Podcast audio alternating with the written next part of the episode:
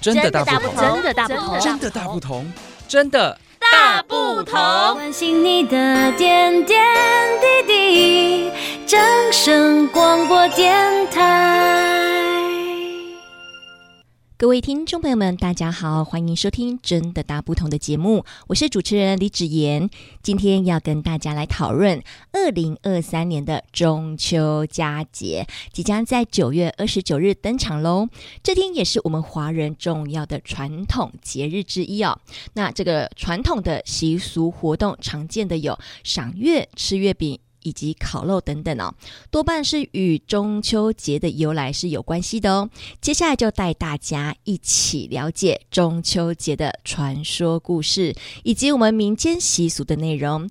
在古代，相传着天上有十颗太阳同时出现，他们二十四小时不休息的持续照耀着大地，所以二十四小时里面都是白天，导致我们的土地被晒得干巴巴的，无法耕种，百姓们也都热得受不了。有一位叫做后羿的年轻人，他看着大家受苦，相当的不忍心哦，那于是自告奋勇的带着弓箭要去把太阳给射下来。他跑到了高山上，酝酿。他自己的神功对准太阳射箭，一颗，两颗。最后，后羿一口气射下了九颗太阳，并命令最后一个太阳不能一直在天上，要按时的升起降落。百姓们都非常感谢后羿的义举，就推崇后羿当上国王。但当上国王之后，后羿的性格也越来越暴力，对人民非常的不好，还向王母娘娘要了可以得道成仙的灵药，想要长生不老的永远来做国王。后羿的太太嫦娥看着后羿这样，非常的担心，她也不忍百姓们以后都要被后羿继续欺负，因此在趁后羿睡觉的时候，把长生不老的灵药偷偷吃了下去，想要解救老百姓。结果他这一吃，身体竟不知不觉变轻了，还漂浮了起来，最后朝着外太空美丽的月亮飘去。从此以后，与后羿来做分离，一个人住在月宫，成了月宫中的女女神。后来呀、这些百姓们为了感念嫦娥的善良，就会在每年她奔月的日子，就是我们农历八月十五日，准备她平时爱吃的食物来祭拜她，也向她祈求吉祥平安。这就是相传中秋节为何要赏月以及拜月的由来之一。那我们最常听到中秋节的习俗之一有团圆赏月，这也是除了跟上面提到的嫦娥奔月的传说故事有关系。从月相的角度来说，农历十五时也正好是满月，因此月亮会特别的圆，特别的亮哦，带有月圆人团圆的好兆头。中秋节习俗之二呢，就是要吃月饼，其中最广为流传的就是元末明初的时候，朱元璋利用月饼。起义夺天下的故事，在相传元朝时期治理国家的蒙古部族是十分的残暴，不仅将百姓民族是差别的对待，因此呢，汉人也纷纷的起义来反抗啊。这个朱元璋便是其中的一派势力。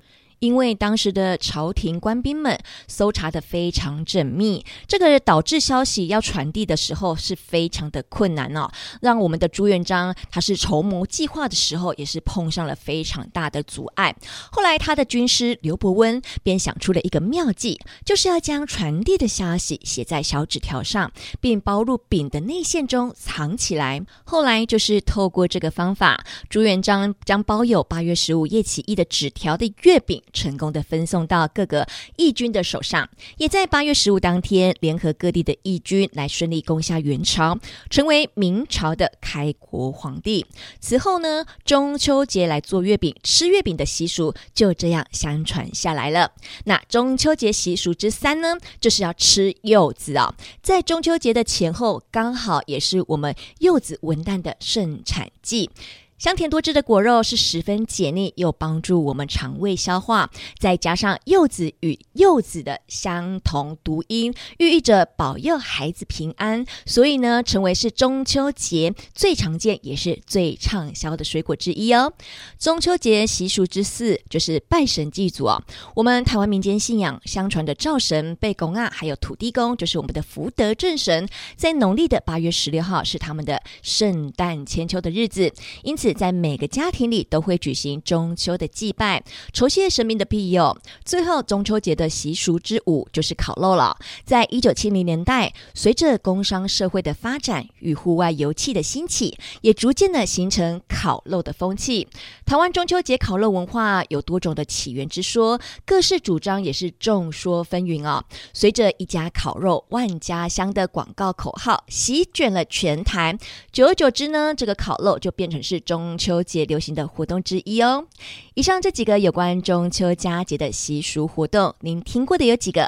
欢迎以下留言分享。我是今天主持人李芷妍，今天的故事就分享到这边喽，感谢大家的收听，我们下次空中再会喽，拜拜。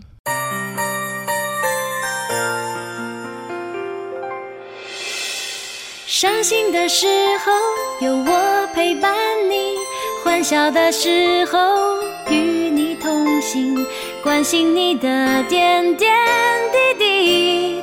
掌声广播电台。